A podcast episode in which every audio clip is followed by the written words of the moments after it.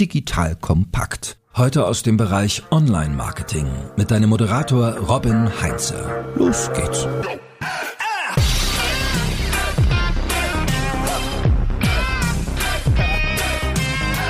Lernen ist wie Rudern gegen den Strom. Sobald man aufhört, treibt man zurück. So, du bist im Marketing aktiv, dann wird dir dieses Zitat des englischen Komponisten Benjamin Britten vermutlich aus der Seele sprechen, denn die Entwicklung im digitalen Marketing ist in diesem Bild eher realistisch gesehen reißender Strom als nur so ein kleines Bächlein. Hi, ich bin Robin Heinze, Mitgründer und Geschäftsführer der Online-Marketing-Agentur Morefire und wenn du wissen möchtest, wie du dich und auch dein gesamtes Team im Online-Marketing topfit hältst, dann bleib dran, denn es ist mir eine riesige Freude, mit Beatrice Kemner, eine kompetente und erfahrene Expertin an meiner Seite zu haben, denn sie ist Head of Product Development bei Headstart Studios, dem Anbieter, der hinter Squared Online steckt. Und sie wird mit dir jede Menge Erfahrung rund um das Thema Weiterbildung und Weiterentwicklung im Online-Marketing teilen. Liebe Beatrice, vielen Dank, dass du dir für mich und insbesondere für die Hörerinnen und Hörer die Zeit nimmst. Hallo Robin, vielen, vielen Dank, dass ich hier sein darf. Ich freue mich drauf. Sehr schön. So, ich bin mit einem kleinen Bild gestartet wir rudern gegen den Strom. Was sagst du dazu als Expertin so zum Thema Weiterbildung? Sollen wir jetzt schneller rudern? Sollen wir vielleicht einen Motor dran tackern ans Boot oder lassen wir uns einfach mit dem Strom treiben? Wie gehen wir da jetzt vor? Ja, gute Frage. Ich glaube, ähm, es ist die gute Mischung mal wieder. Also die Mischung zwischen Rudern, das heißt selber lernen, am Ball zu bleiben, letztlich im digitalen Marketing, aber auch eine Mischung von Motor einbauen. Das könnte sein, sich auch mal externe Expertise dazu zu holen von einer Agentur oder einem Freelancer oder auch zwischendurch zwischendurch mal treiben lassen. Denn der Trick ist letztlich, sich gezielt in den Themen weiterzubilden, die für das eigene Unternehmen strategisch wichtig sind. Ich glaube, wenn wir beim Bild dieses reißenden Stroms sozusagen bleiben, bringt es gar nicht zu versuchen, äh, in voller Breite dagegen anzuschwimmen sozusagen, sondern man muss sich anschauen, wo lohnt es sich denn, dass ich rudern lerne und wo baue ich den Motor ein und wo kann ich es auch einfach gut mal sein lassen und lass mich mit dem Strom mittreiben ähm, sozusagen. Sehr schön, sehr gute Antwort auf dieses Thema, weil das treibt mich persönlich und auch bei uns das gesamte Team schon lange um und ich merke es halt eben auch auf Kundenseite. Ich habe vor ein paar Wochen einen Podcast auch ausgestrahlt mit der Nina Schaffert von der Group, wo es darum ging, welche Skills wir in Zukunft brauchen im Online-Marketing. So, das ist das eine Thema. Die große Herausforderung ist, wie schaffe ich, dass meine Organisation auch wirklich permanent topfit, weil ich sehe das selber bei uns. Also so das Wissen, was ich von irgendwie vor zwei Jahren hatte im Bereich Online-Marketing, das ist heute fast nichts mehr wert. Also es ist nett, dass man die Erfahrung hat, aber irgendwie müssen wir da irgendwie doch ziemlich Gas geben. So, das Bewusstsein bei mir ist vorhanden, bei dir, liebe Hörerinnen, liebe Hörer, wahrscheinlich auch, weil du hörst diesen Podcast. So, Beatrice, wie sieht das Ganze im Markt eigentlich aus? Also inwieweit ist bei den Unternehmen Bewusstsein dafür da, dass sie im digitalen Marketing Gas geben müssen, rudern, Motor, wie auch immer? Ja, eine sehr gute Frage. Ich würde gerne da einen Schritt zurücktreten sozusagen und gar nicht im Schwerpunkt bei Notwendigkeit zur Weiterbildung im Marketing beginnen, sondern generell, was Weiterbildung auch lernen, weil ich glaube, das ist die Voraussetzung dafür, dass wir über eine gezielte Marketing-Weiterbildung dann auch sprechen können. Nämlich die Erkenntnis, dass es notwendig ist, sich immer kontinuierlich fortzubilden. Das Lernen letztlich eine Schlüsselkompetenz für die Zukunft ist. Und das gar nicht nur aufs Marketing bezogen, ist mir Punkt ganz, ganz wichtig. Denn auch sowas wie, ja, Digitalisierung schwört ja seit Jahren durch die Unternehmen als Herausforderung. Das ist natürlich kein in sich abgeschlossener Prozess, mit dem man irgendwann mal fertig ist, sondern es ist ein dauernder Begleiter. Und das gilt natürlich ganz besonders, mehr als für fast jede andere Disziplin wahrscheinlich für das digitale Marketing. Wobei mir es wichtig ist zu sagen, digitales Marketing ist eigentlich gar nicht der richtige Begriff, sondern Marketing an sich, weil wir trennen das ja eigentlich gar nicht. Insofern würde ich sagen, Veränderung ist eine Konstante und das ist was, das bei Unternehmen ankommen muss. Dass nämlich der Aufbau einer, einer Lernkompetenz einfach so wichtig ist, um sich immer wieder den neuen Gegebenheiten anzupassen und auch selber Treiber letztlich sein zu können und Dinge ja für wirtschaftlichen Erfolg proaktiv anzugehen. Und das eine ist, dafür im Unternehmen ja Prozesse, Programme zu haben, dass man sich immer wieder weiterbilden kann. Das andere ist aber auch wirklich das Mind zu, zu haben, immer wieder offen zu sein dafür. Weil das ist auch anstrengend. Ne? Lernen ist halt nicht so, oh, ich mache mal eben fünf Minuten kleines Video. Lernen ist halt auch ein Prozess und dafür wirklich die richtige Einstellung im Unternehmen. Und du hast mich gefragt, ist es denn angekommen in Unternehmen? Ja, würde ich schon sagen, das ist angekommen, aber es wird oft noch nicht so richtig danach gehandelt. Eher ein, oh Gott, ja, wir wissen, wir müssen was tun. Ja, mal gucken, die Personalentwicklung hat aber bestimmt eine gute Idee. Und ich glaube, das ist, wo Weiterbildung im Moment steht. Okay, du, ja, du hast gerade auch dann ein schönes Stichwort gesagt. Also das kam auch aus der Studie von der XU raus. So die Unternehmen wissen, wo der Schwachpunkt ist, beziehungsweise sie wissen, welche Skills sie in Zukunft brauchen und sie wissen, dass sie diese Skills nicht haben. Aber genau diese Transferleistung dann so, was mache ich denn dann jetzt ist das Richtige? Du hast gerade schon gesagt, so die Personalentwicklung wird's dann schon irgendwie richten. Wo würdest du das ganze Thema denn aufhängen? So dieses Thema Weiterbildung? Also ich gebe dir vollkommen recht, das ist jetzt nicht nur der Marketing-Kontext, aber lass uns mal in dem Marketing-Kontext bleiben. Also wenn ich jetzt mein Marketing-Team fit halten halten will oder fitter machen möchte. Wer ist dafür verantwortlich? Also ich denke, das ist absolut in Hand in Hand zwischen dem Business-Bereich, also sprich der Fachabteilung Marketing in dem Fall und der Personalentwicklung, die jeweils mit einer anderen Perspektive auf die, dieselbe Herausforderung blicken. Die Personalentwicklung bringt natürlich eine Lernexpertise in der Regel mit. Das ist auch gut so, denn dafür haben die Marketeers überhaupt keine Zeit, sich darüber Gedanken zu machen, wie kann ich das vermitteln. Aber das Wissen, was wird wirklich gebraucht, das muss aus dem Fachbereich kommen. Das kann man nicht der Personalentwicklung überlassen. Dafür ist es natürlich strategisch viel zu bedeutend und wichtig, welche Themen gefragt sind, in denen ich mein Team weiterentwickle. Ein ganz wichtiges Stichwort ist dabei die Relevanz einer Weiterbildung. Das heißt, der einzelne Marketier muss verstehen, warum hilft mir denn jetzt dieses eine Training, was ausgewählt wurde. Und diese Relevanz zu schaffen, das kann natürlich nur der Marketingbereich selber. Da ist die Führungskraft immer ganz doll gefragt zum Beispiel, die dann dem Einzelnen vermittelt, darum ist das wichtig für dich und für uns als Unternehmen und das hast du davon. Also definitiv Zusammenspiel zwischen der Fachabteilung Marketing und der Personalentwicklung. Also ein Abschieben von der Fachabteilung in Richtung Personalentwicklung. Jetzt sorgt man dafür, dass irgendwie in die Köpfe meiner Leute reinkommt, funktioniert nicht und andersrum auch nicht, dass die Personalabteilung, heißen die eigentlich noch so, das dann in Richtung Fachbereich abkippt und sagt, ja, wir haben keine Ahnung von dem Thema, seht ihr zu. Genau, das äh, funktioniert nicht mehr. Sowieso dieses ganze Silo-Denken, das ist ja eigentlich passé in Unternehmen und das gilt für die klassischen Fachabteilungen, HR und Marketing etc., aber auch selbst innerhalb des Marketings. Auch da geht es ja darum, wirklich ganzheitlich an den Kunden ranzukommen und darüber nachzudenken. Insofern ein, das ist nicht meins, das macht der andere. Ich glaube, das ist eh.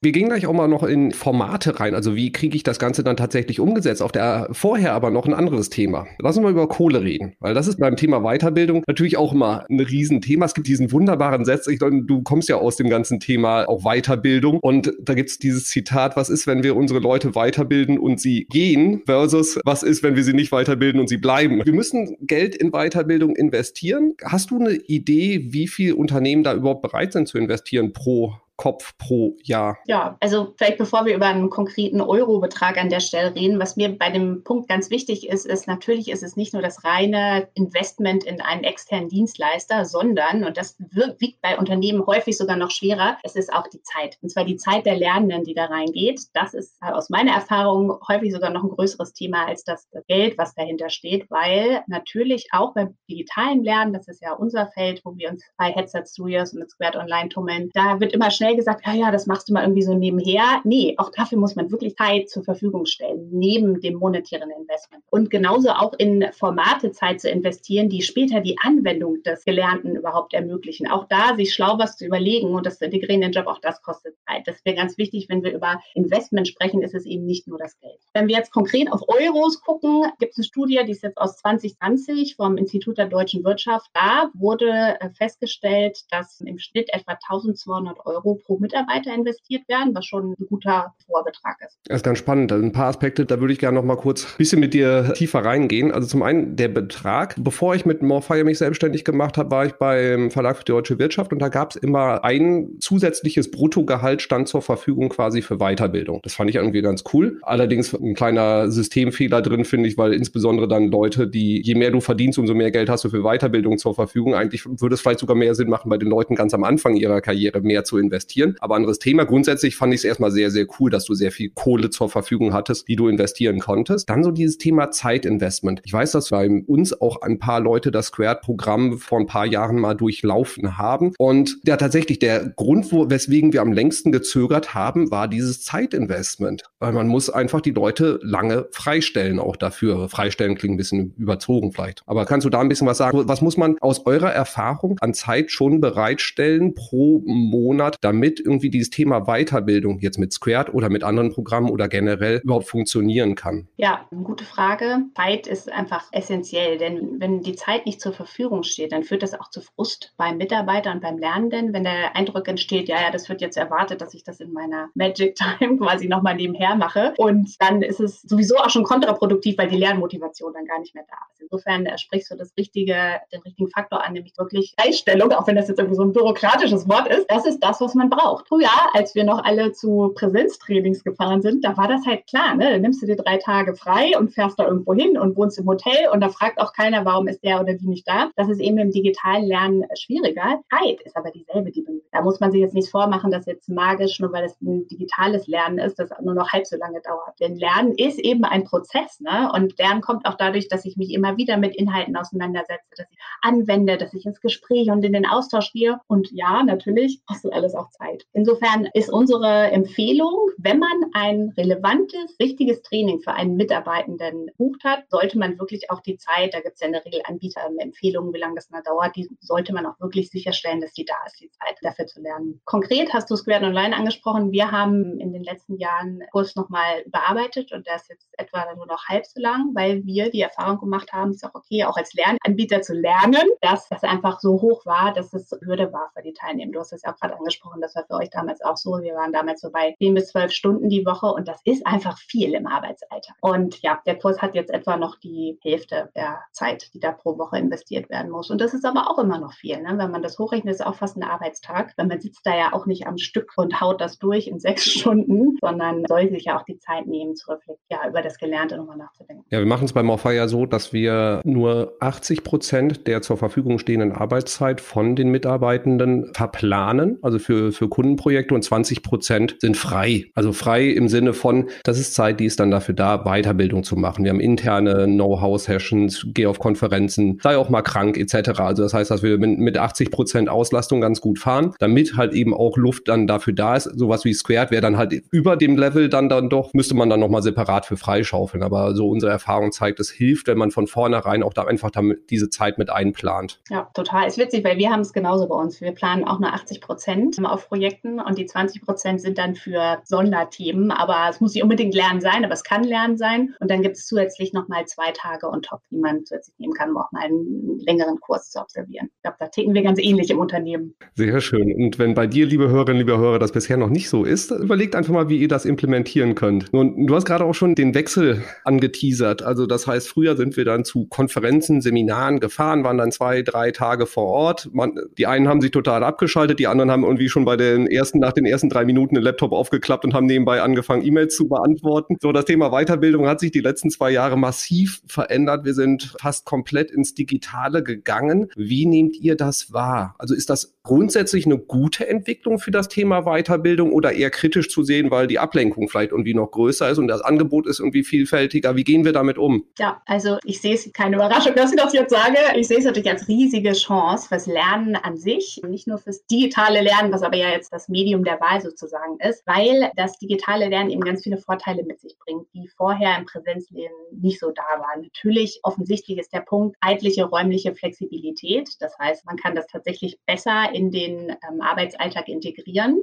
auch wenn man sich Zeit dafür nehmen muss, um den Punkt nochmal zu machen. Aber auch die Demokratisierung des Zugangs zum Lernen, die ist äh, durch digitales Lernen natürlich viel mehr da. Du hattest es vorhin aus, an, angesprochen. Traditionell gehen die Lernbudgets immer an die, die auch viel verdienen. Also ich pauschalisiere jetzt stark, beziehungsweise die gehen hoch mit dem Hierarchie im Unternehmen. Digitales Lernen hat einfach nicht mehr den Aufwand, dass Reisekosten und Hotel und so weiter drumherum noch habe. Und deswegen kann ich plötzlich anderen Mitarbeitern und sollte ich das auch natürlich Mitarbeitenden ja Lernprogramme, Trainings ermöglichen. Das ist ein großer Vorteil des digitalen Lernens. Und vielleicht ein Punkt auch noch, dadurch, dass es sich besser in den Arbeitsalltag integrieren lässt, ist auch naturgemäß eine viel größere Verzahnung da zwischen Lernen und zwischen dem, was ich dann im Job tatsächlich anwende. Denn Präsenztrainings waren häufig so, ich fahre dahin, genau, bin drei Tage weg und kriege da, ja, Englisch sagen wir immer Drinking from a Fire Hose, also Druckbetankung sozusagen mit Wissen. Und dann komme ich wieder und nach den drei Tagen war im schlimmsten Fall auch noch alleine bei diesem Training,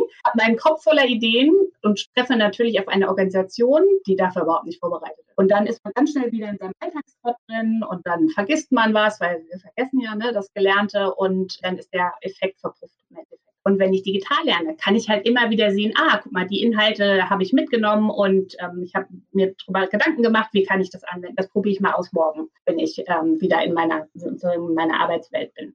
Und das ist eben ein riesiger Vorteil, dass man viel schneller und auch immer wieder Lernanwendung, Lernanwendung viel schneller in die Anwendung geht und es eben auch. Insofern war die Pandemie da sicher äh, sehr hilfreich. Sehr schön. Dann lass uns direkt da auch mal tiefer reintauchen in das Thema, wie komme ich denn jetzt wirklich in die Anwendung? Weil ich mache jetzt halt nicht mehr die, diese Druckbetankung, fülle mich drei Tage voll ab mit neuem Wissen, treffe dann auf eine Organisation, die nicht darauf vorbereitet ist, die auch überhaupt keinen Bock darauf hat, weil die Leute haben in der Zwischenzeit hat sich die Welt weitergedreht und abgesehen davon habe ich auch noch 143 ungelesene E-Mails. So. Also das Ganze geht cleverer, da gibt es mittlerweile bessere Formate. Was ist deine Empfehlung? Wie sorge ich dafür, dass ich so einen kontinuierlichen Prozess habe, damit auch dann nicht nur ich, der diese Weiterbildung gemacht hat, sondern auch alle anderen davon profitieren. Wie kann man da vorgehen? Welche internen Formate kann ich da machen? Was kann man da machen? Also es ist total okay, wenn man von einer Weiterbildung spricht, erstmal bei sich als Einzelperson anzusetzen. Es muss nicht im allerersten Schritt das Ziel sein, oh, wie trage ich das jetzt alles in die Organisation? Weil man sollte bei sich selber beginnen, wie trage ich das in meine Arbeit? Das ist eigentlich der erste wichtige Schritt, bevor man äh,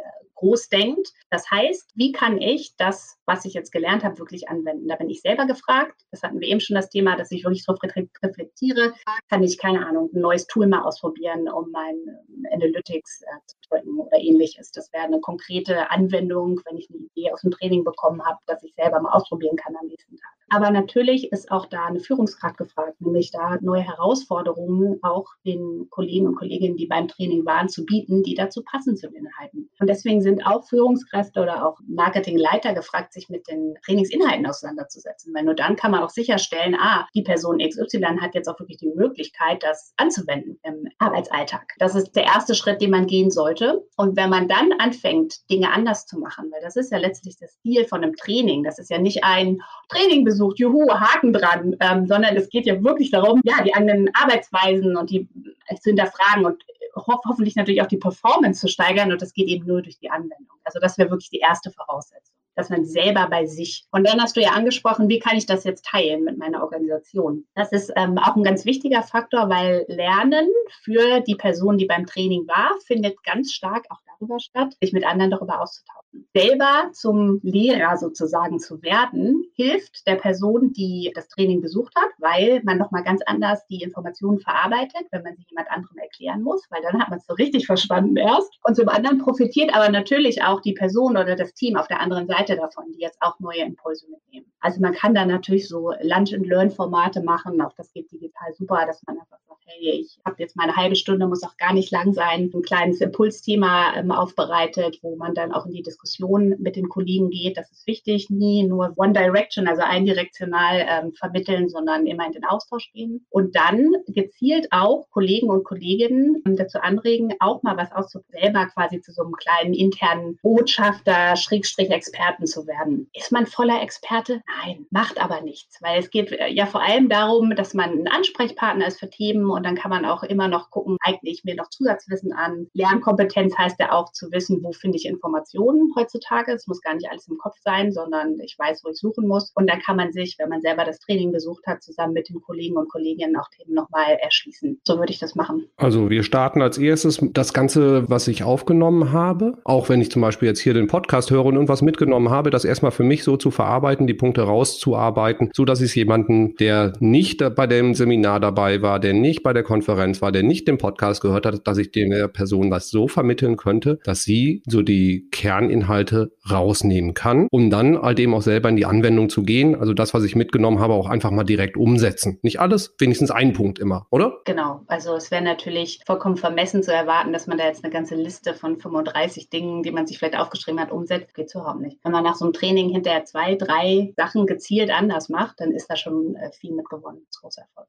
Super. Und wenn ich das gemacht habe, der nächste Schritt ist dann halt eben auch immer in den Austausch zu gehen. Ich finde Formate, wie du genannt hast, Munch and Learn, wo ich dann quasi dieses Wissen anderen vermittle und auch dann in den Austausch gehe, Feedback dazu bekomme, Meinungen dazu bekomme, vielleicht andere Ansätze, andere Ideen, um dadurch dann halt eben einfach auch das Ganze dann mal in die, in die Lebendigkeit zu bringen. Finde ich einen sehr, sehr schönen Ansatz, das Ganze zu machen. Wie kriege ich denn eine Routine da rein? Weil so mit allen Dingen, die wir ändern wollen, ist ja das Hauptthema, du musst es irgendwie in die Routine kriegen. Es muss Ritual ritualisiert werden, weil sonst ist es immer nur so ein Strohfeuer. Was ist so deine Empfehlung? Wie kann ich Weiterbildung, neue Themen, neue Impulse, Wissen routinierter, ritualisierter in eine Organisation reinkriegen? Also auch das fängt wiederum bei einem selber an, nämlich dass man sich selber auch auf dem Kalender tatsächlich ein Zeitfenster dafür blockt, jenseits von irgendeinem offiziellen Training, bei dem man vielleicht eingeschrieben ist, um zum Beispiel einen coolen Podcast zu hören, von dem ich weiß, dass er jede Woche rauskommt, dass man sich dafür tatsächlich die Zeit auch nimmt. Klar, das machen wir auch gerne mal auf dem Weg zur Arbeit. Das ist nicht immer alles 100 Prozent Arbeitszeit. Das ist aber auch total okay. Man muss einfach mit so kleinen Formaten anfangen, die man leicht in die Woche reinbringen kann, damit man einfach up to date bleibt. Und das ist der gesetzte Zeitpunkt. Da weiß ich, hey, freue ich mich schon drauf, während ich morgens noch mal einen Kaffee mache, fange ich schon mal an, in den Podcast reinzuhören. Und das ist dann natürlich ein Ritual und ein gesetzter Zeitpunkt. Und der steht auch im Kalender. Auch das würde ich empfehlen. Immer Zeit blocken im Kalender für alles, was Lernen, Inspirationsthemen angeht und nicht versuchen, das irgendwie noch zwischendurch reinzuquetschen. Das ist der erste Schritt zur Ritualisierung sozusagen. Und ansonsten geht es natürlich auch ganz konkret darum, was ich eben schon meinte, die eigene Arbeitsweisen und den, das, was man macht, zu hinterfragen. Und das in Schritt muss man sich auch bewusst vornehmen, wenn man wieder neue Impulse hat, sich vielleicht Notizen gemacht hat vom Podcast oder was auch immer, da einmal in der Woche, im Monat, was auch immer der gute Rhythmus ist, rüberzugehen und sagen, okay, das sind wirklich die drei Dinge, an denen ich was ändern oder die möchte ich einfließen lassen in meine Arbeit und sich das wieder hervorzugraben und wirklich sicherzustellen, dass man das dann auch einbaut in die eigene Arbeit. Auch das ist eine Routine, die man sich ja geben und setzen muss. Was hältst du von, das hatte ich jetzt bei LinkedIn bin ich drüber gestolpert, da gab es unternehmensinterne Buchclubs wo jeder dann auch Bücher liest und man genötigt wird dazu und sie dann vorstellt. Klingt erstmal ganz verlockend, also so ein bisschen sektenähnlich war das aber schon, fand ich. Ich weiß nicht. Also wir haben bei uns äh, bei Headset Studios ein bisschen ähnliches, aber ein bisschen anderes Format. Das ist unser Thank God It's Monday. Das ist immer montags um 10 das habe ich jetzt leider verpasst heute, aber das ist okay, wo Mitarbeitende kann jeder sich für melden, einen kurzen Impuls zum Thema gibt. Das ist jetzt nicht unbedingt der Buchclub, wo man da sitzt und Buch zusammenfasst, aber irgendwas, das man gelesen hat, gehört hat, worüber man bei der Arbeit gestolpert ist. Und das wird dann in einem ganz kurzen 15 Minuten höchstens ist der Impuls geteilt. Muss auch keine schicke PowerPoint sein oder so. Also es reicht einfach zu reden. Wichtig ist, die Hürde da ganz niedrig zu halten und das mit den anderen zu teilen. Das erscheint mir ein bisschen zugänglicher als dieses, oh, du musst jetzt halt dieses Buch lesen, weil das wissen wir alle, wie das ist. Das hast du da deinen 300 Seitenklopper und denkst du, wann soll ich das denn eigentlich machen? Wir haben da bewusst die Schwelle einfach ein bisschen niedriger gesetzt. Und das ist das, ja, voneinander lernen. Social Learning in der Anwendung. Sehr schön. Das, das beruhigt mich dann doch ein bisschen. Dich, dich zu fragen, ob du jetzt eher Fan von digitalen Lerninhalten oder eher analogen Workshops bist, ist wahrscheinlich dadurch, dass ihr mit Squareton ein vornehmlich digitales Format oder ein ausschließlich digitales Format habt, wahrscheinlich so ein bisschen müßig. Ich mache es trotzdem, beziehungsweise, weil ich mag es, wenn bei uns auch im Team Leute zusammenkommen und man so im Raum auch Dinge gemeinsam so entwickelt. Also was ist so das Beste aus den beiden Welten? Wie kann ich das Ganze auch vereinen? Wie, wie kann ich irgendwie jetzt mit dieser neuen Realität, in der wir uns irgendwie alle zurechtfinden wollen und müssen, wie kann ich so das Beste aus allen Welten da für das Thema Lernen für mich entwickeln? Ja, also klar schlägt mein Herz fürs digitale Lernen und nichtsdestotrotz ist es auch total wichtig, dass man sich sieht und zusammenkommt. Ich habe das ja auch eine Erfahrung, die wir alle in der Pandemie jetzt gemacht haben, dass es doch nochmal eine ganz andere Art des Austauschs ist und auch des Lernens tatsächlich nämlich alles, was so nebenher lief, die Gespräche, die man nicht vorher terminiert hat mit einem Slot im, im Kalender, sondern die einfach mal im Büro an der Kaffeemaschine, ich bleibe jetzt bei den Klischees, aber die sich da ergeben und die sind total wichtig. Deswegen bin ich auch überhaupt niemand, der sagt, oh Gott, es muss alles digital sein und das ist der Königsweg, überhaupt nicht. Ich glaube, es geht darum, das schick zu integrieren. Die tatsächliche Wissensvermittlung und auch die Anwendung kann innerhalb eines digitalen Trainings wunderbar stattfinden. Man kann auch Social Learning Elemente einbauen. Also wir haben bei uns in Kursen zum Beispiel so ein System, das sich Lernbuddy, wo du dir einen Lernpartner suchst, der kann sonst wo anders sitzen, der muss nicht in derselben Stadt sein. Das geht und trotzdem dann das auch wieder zurückzuholen zu einem Austausch vor Ort, äh, gerade wenn es um diese Social Learning Komponente geht, ist natürlich total sinnvoll, weil man ja noch andere Sinne anspricht. Dadurch ist auch Lernen noch mal nachhaltiger, weil ich halt nicht nur ähm, mit Teilenkosmos bin, sondern die Menschen auch einfach er erlebe, Stimmungen natürlich ganz anders wahrnehmen kann, als wenn ich nur in meinem Bildschirm ähm, sitze.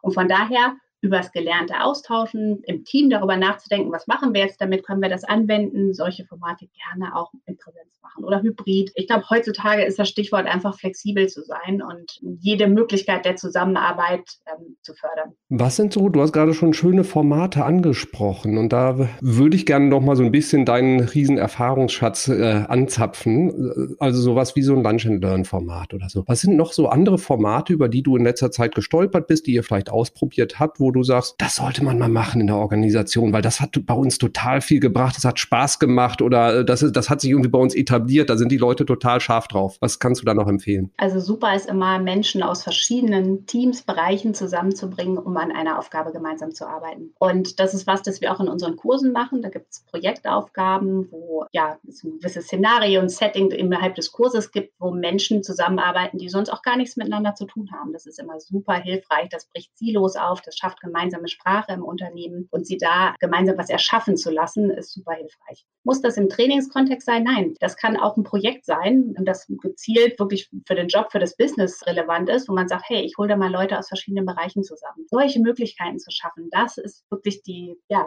die Voraussetzung dafür, dass Lernen wirklich in den, ins Unternehmen getragen wird und auch man voneinander lernt. Was man dabei natürlich berücksichtigen muss, das ist nicht das High-Performance-Team, das seit einem Jahr, zwei Jahren, drei Jahren zusammenarbeitet, genau wissen, was die Stärken sind. Nee, das ist natürlich etwas, das mehr Zeit kostet, wenn ich auf einmal interdisziplinäre Teams zusammenwürfle. Aber das Potenzial, was daraus entsteht, auch Innovationspotenzial, Lernpotenzial ist einfach riesig. Also das wäre auch was, was ich sehr empfehlen kann. Das machen wir bei uns im Unternehmen auch, dass wir immer jenseits von konkreten Projekten, Taskforces zu verschiedensten Themen haben, wo Leute einfach auch mal über den eigenen Teller ein Stück weit rausgucken und dabei die Kollegen und Kolleginnen in den anderen Teams besser kennenlernen und auch noch einen Wissenschaftler. Sehr cool. Ja, ich glaube, das ist ein ganz, ganz wichtiger Punkt. Du hast ganz oft jetzt so dieses Thema Silos auch angesprochen und das ist ja, glaube ich, was, wo Unternehmen, insbesondere wenn sie schon eine längere Historie haben, massiv drunter leiden, weil die, diese Auflösung der Silos unbequem ist und da, aber wenn man es einmal macht, dadurch entsteht so wahnsinnig viel Neues. Nicht nur an der Kaffeemaschine, dieses Klischee, aber tatsächlich kann ich das schildern. Nach dem ersten Lockdown, als ich zum ersten Mal wieder im Büro war, eine Kollegin an der Kaffeemaschine getroffen. Wir haben vier Minuten vielleicht gequatscht. Das ist was wahnsinnig Tolles dabei entstanden. Und das war so dieses, okay, wir müssen unseren Kaffeemaschinen wieder treffen. Es wird, wird ganz, ganz dringend Zeit, diese echten Begegnungen auch zu machen. In Kombination, glaube ich, mit digitalen Inhalten ist, glaube ich, auch keine Raketenwissenschaft. Man muss es, glaube ich, nur irgendwie gut auch organisieren. Absolut. Also wichtig ist, dass es keine Hemmschwelle sein darf. Und ich glaube, viele Unternehmen haben jetzt einfach Corona-bedingt auch den Sprung ins kalte Wasser da gewagt. Einfach gesagt, dass zum Beispiel so ein digitales Trainingsformat im ersten Schritt wirklich eine Übersetzung des alten Präsenztrainings ist. Das heißt, ich mache das jetzt Webinar-Style. Und das ist total okay für den ersten Schritt. Das muss nicht sofort das super ausgearbeitete E-Learning sein, denn das dauert natürlich und ist aufwendig. Und so tastet man sich aber Schritt für Schritt ran und merkt dann, oh, doch keine gute Idee, sechs Stunden Trainings virtuell zu machen. Die Erfahrung haben auch viele gemacht in den letzten Jahren. Wir müssen das in ein bisschen kleinere Einheiten aufbrechen, weil das hält keiner durch, so lange da vom Rechner zu sitzen. Und dann in interaktivere Formate, genau Breakout-Sessions, das sind ja alles Tools, die man heute mit jedem Zoom etc. kostenlos nutzen kann. Und ich glaube, da ist einfach wichtig, sich nicht davon einschüchtern zu lassen, dass das irgendwie gleich perfekt sein muss, sondern wirklich auch so ein Trial-and-Error-Gedanken. Wir pilotieren mal was, probieren mal was aus und das wird dann Schritt für Schritt besser. Wenn du, liebe Hörerinnen, liebe Hörer, jetzt denkst so, boah, ich weiß nicht, ob ich das bei uns in der Organisation, ob wir da reif genug für sind. Ich erzähle dir mal jetzt ein Beispiel aus meinem Alltag. Und zwar hat der DFB, was sie, Deutsche Fußballbund würde ich jetzt eher organisatorisch als Dinosaurier bezeichnen, was auch viele kulturelle Sachen angeht. Und ich habe da eine Kindertrainer-Ausbildung gemacht und das war komplett Blended Learning. Das heißt wirklich komplett mit Videolektionen gemacht, auch nicht hochprofessionell alles produziert, sondern wirklich tolle Interviews mit Trainern etc., mit kleinen Fragebögen dabei, plus das Ganze kombiniert mit Präsenzveranstaltungen. Also wenn der DFB das hinkriegt, dann kriegst du das auch hin. Super Beispiel. Apropos Beispiel. Ich gehe ja gerne auf Konferenzen, komme dann wieder, habe meistens echt tatsächlich viel mitgeschrieben, viele Ideen. Mein Backlog ist randvoll. Und was ist dein bester Tipp, wie ich das Ganze für mich verarbeite, sortiere, priorisiere und welche Sachen gebe ich dann auch ans Team weiter, damit die auch davon partizipieren? Wie gehe ich da jetzt ganz konkret vor? Ja, sehr gute Frage. Zum ersten würde ich dich erstmal dafür, dazu beglückwünschen, dass du mitgeschrieben hast, denn das ist schon mal der erste wichtige Schritt, weil so Berieselungslernen funktioniert halt nicht. Ne? Deswegen ähm, sind wir bei Headset auch sehr skeptisch, was so reine Video-Online-Kurse angeht, wo du einfach nur was hörst und runterrauschen lässt. Mitschreiben ist super. Also deine 47 Seiten sind schon mal der richtige Start, denn da hast du im ersten Schritt schon alleine durch das Mitschreiben hast du schon sichergestellt, dass mehr hängen bleibt und dass du auch natürlich priorisierst, was schreibst du mit und was nicht. Also den ersten Lernschritt bist du schon allein dadurch gegangen. Die Frage ist, ob du digital oder per Hand mitgeschrieben hast. Das weiß ich nicht. Es ist meistens eine Mischung aus beidem. Das macht es natürlich komplizierter, aber so ist es. Handschriftliches Mitschreiben hat tatsächlich Vorteile, weil man natürlich nochmal haptisch unterwegs ist. Auch das hilft dem Gehirn, Dinge besser zu verankern als das reine Mittippen. Und nichtsdestotrotz will man ja Informationen auch später nochmal auffindbar machen. Insofern lohnt es sich durchaus in dem zweiten Schritt, auch wenn es jetzt noch viel Arbeit klingt, nach so einer Konferenz, wo wieder der Posteingang voll ist, das nochmal durchzugehen und sortieren, was sind jetzt wirklich die, die Kernthemen, die Kernbotschaften, die ich mitnehme und die dann tatsächlich auch mal digital zu hinterlegen. Dann ganz konkret Big Wins sich zu definieren. Also das heißt, durchzugehen, sagen, okay, was sind die zwei Sachen, das ist auch so ein gern genommenes Format am Ende von Trainings, dass man sagt, hey, welche zwei Sachen willst du morgen ändern? Oder auch von mir ist auch nur eine Sache, auch gut, dass du dich das fragst nach der Konferenz, was kann ich jetzt schnell machen? Dann sozusagen auf den Punkt bringen, was sind die Themen, die ich angehen möchte, kurzfristig, mittelfristig, langfristig. Und gar nicht zu versuchen, da jetzt 20 Sachen reinzuschreiben, sondern eben Priorisierung ist Kern, genauso wie wir ganz am Anfang des Gesprächs heute gesagt hatten, dich dafür zu entscheiden, was du machst und was du sein lässt. Und so wird ganz schnell deine 47 Seiten Kladde hoffentlich zu einer Liste von vielleicht zehn konkreten Punkten, die du angehst. Davon hast du zwei Quick Wins, was du direkt nächste Woche etablieren kannst und dann Dinge, die etwas länger dauern. Dann, wenn du es digitalisiert hast, gibt es Formate, die dir das dann als Reminder sozusagen nochmal widerspielen können. Das kannst du dir einfach in den Kalender packen. Dann haust du einfach deine ganze Liste rein, Kalendertermin in zwei Wochen, in zwei Monaten etc., damit das einfach nochmal wieder hervorkommt und du dich nochmal selber fragen kannst, ah, habe ich das überhaupt gemacht? Und dann natürlich die Formatplanung drumherum. Und da sind wir wieder bei den Themen, die wir vorhin schon hatten. Ähm, wie bleibt das Ganze nicht nur bei dir, was aber auch schon super ist. Ne? Ist schon gut, wenn du was änderst. Wie kannst du es noch in dein Unternehmen reintragen? Da kannst du dir dann auch vornehmen, zwei Monate nach der Konferenz mache ich mal einen Refresher Touchpoint für mein Team. Das greift nochmal auf, was ich ihnen zwei Tage später geteilt hatte nach dass man da auch wirklich über Formate nachdenkt. Sehr schön. Ist eine Menge zu tun. Meistens ist irgendwie dann die Zeit, die ich in Weiterbildung investiert habe, muss ich halt eben einfach auch nochmal Zeit dann danach blocken, damit ich genau diese Aufarbeitung, Implementation und auch die Kontrolle, ob ich es implementiert habe, dann nochmal berücksichtige. Das ist leider richtig. Lernen ist Arbeit. Das kann natürlich trotzdem Spaß machen. Arbeit kann ja auch Spaß machen, aber das ist wirklich ein Grundpunkt, den du da ansprichst. Da soll man sich nicht der Illusion hingeben, dass Lernen einfach nur im Vorbei statt. Gerade wenn ich wirklich substanziell etwas ändern möchte an meiner Arbeitsweise oder an dem, was ich überhaupt tue, das kostet Zeit. Und da muss man sich einfach nochmal im Nachhinein Zeit nehmen, Dinge für sich zu sortieren und zu priorisieren.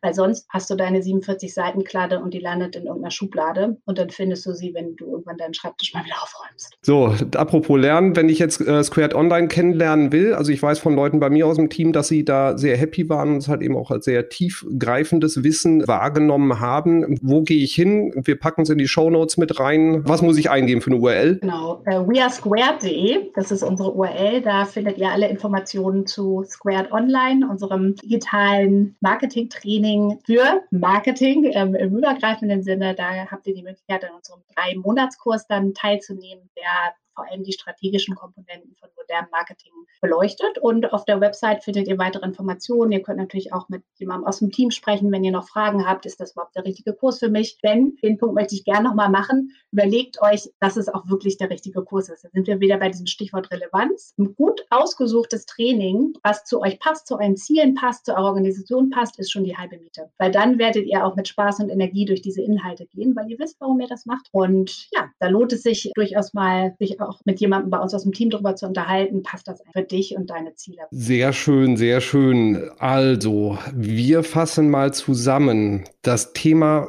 Weiterbildung im Digitalmarketing ist anstrengend. Man muss Zeit investieren, man muss auf jeden Fall auch Zeit für die Umsetzung von gelerntem Wissen äh, blocken. Wichtig ist, Formate zu schaffen, die das Ganze ritualisieren, sodass ich da auch kontinuierlich am Ball bin, dass ich Zeit meinem Team und für mich selber frei halte, auch wirklich im Kalender blocke, wo ich mich dann um dieses Thema Weiterbildung kümmere und dann halt eben auch in die Anwendung gehe, in den Austausch mit anderen gehe, dass man gemeinsam da lernt und auch schöne Formate findet, und damit halt eben Wissen generieren und Austausch halt in der Organisation auch Spaß machen. Und wenn du von der Konferenz kommst und irgendwie dein Backlog so randvoll ist, wie das bei mir meistens dann der Fall ist, dann pick dir zwei Sachen raus, die du priorisierst und wo du dir auch Termine einstellst, wo du das Ganze dann kontrollierst, ob du es wirklich auch umgesetzt hast, damit du halt eben auch diesen Fortschritt machst und es nicht nur frustrierend ist, dass du dauernd neue Sachen hörst, aber sie niemals umsetzt. Wenn du nach einem Format suchst, das vielleicht für dich dafür geeignet ist, schau dir Squared an. Ich pack's in die Show Notes rein. Beatrice, wenn man von dir mehr erfahren will, wo kann man mit dir in Kontakt treten? Am besten auf LinkedIn, da findet ihr mich, Beatrice Kemner. Wunderbar. Liebe Hörerinnen, liebe Hörer, ich hoffe, du hast jetzt eine ganze Menge Ideen bekommen, wie du das ganze Thema Weiterbildung bei dir in der Organisation implementieren kannst. Das kann auch helfen, diese ganzen Podcast-Inhalte für dich irgendwie besser zu verarbeiten. Damit du noch mehr von diesen tollen Podcast-Inhalten bekommst, vergiss nicht, diesen Podcast zu abonnieren, weil dann wartet nächste Woche schon wieder die nächste spannende Folge auf dich und hinterlass auch gerne ein